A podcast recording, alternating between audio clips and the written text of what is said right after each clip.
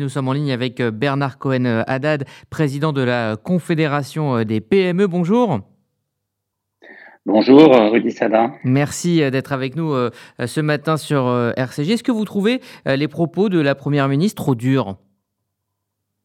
Écoutez, j'ai trouvé les propos de Madame Borne tout d'abord extrêmement alarmants, parfois alarmistes, euh, notamment euh, concernant euh, le rationnement, la pénurie d'énergie, puisque ça a été annoncé plusieurs fois.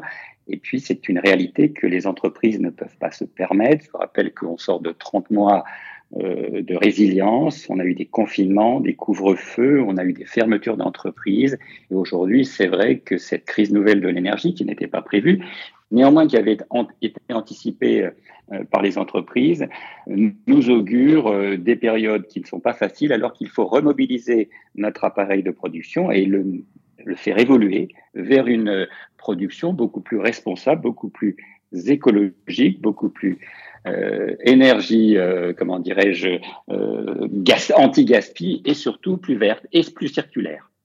Mais cela prend du temps euh, de transformer euh, une entreprise vers une euh, économie plus verte. Là, on, parle de, cet hiver, on parle de ce qui va se passer dans, un mois ou, deux. Est-ce que les entreprises sont prêtes?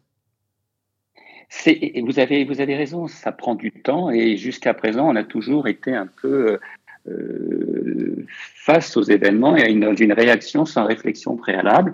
On a eu cette réflexion euh, euh, face au Covid et vous savez la santé dans l'entreprise. Aujourd'hui, cette nouvelle euh, façon de vivre l'entreprise, cette nouvelle façon de produire de manière plus équitable, plus responsable, plus aussi attentive à la proximité, plus locale, ça fait partie d'une réflexion et ça prendra du temps. C'est pour ça qu'il faut veiller à ne pas démoraliser les entrepreneurs il faut veiller aussi à ne pas démoraliser nos collaborateurs pour faire en sorte de laisser du temps, mais aussi il faut faire des efforts.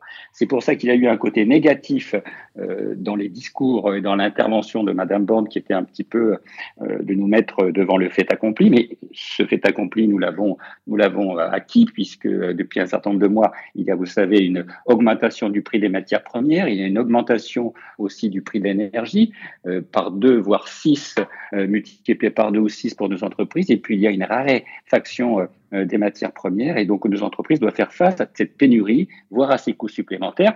Je vous rappelle que, euh, notamment dans certaines régions, et y compris en Ile-de-France, certains entrepreneurs qui produisent sont obligés de faire appel à des générateurs pour avoir, pour avoir une économie d'énergie, pour faire des économies d'énergie et pour payer beaucoup moins cher.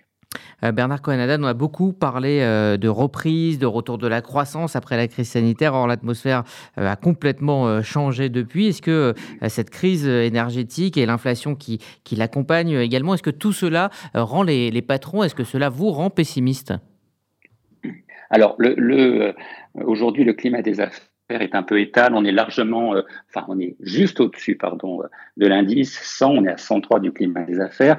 Euh, le discours de, de, la première ministre aurait pu être plus, dire, angoissant. Fort heureusement, je dis bien fort heureusement, hein, dans une deuxième partie de son intervention, elle a, elle a dit qu'elle souhaitait créer un environnement propice à la croissance et qu'elle permettrait aussi la baisse des, de continuer la baisse des impôts de production. Ça, c'est le côté positif. Il faut aussi aller plus loin, c'est-à-dire faire en sorte de limiter l'augmentation des charges patronales, de pouvoir aussi euh, encourager euh, l'intéressement, la participation, et puis aussi euh, encourager à travers des aides, mais qui sont des aides de l'État, mais aussi des aides des régions, la rénovation énergétique des locaux. Beaucoup de nos entreprises sont euh, des passoires thermiques. Il faut aussi lutter pour ce qu'on contre ce qu'on appelle les chaleurs fatales. Vous savez, la chaleur euh, que l'on perd à travers le fonctionnement d'une machine, la data center, et puis aussi avoir un modèle de proximité plus responsable pour l'emploi, parce que vous savez qu'il y a aussi beaucoup de jeunes qui veulent travailler dans des conditions beaucoup plus éthiques aujourd'hui.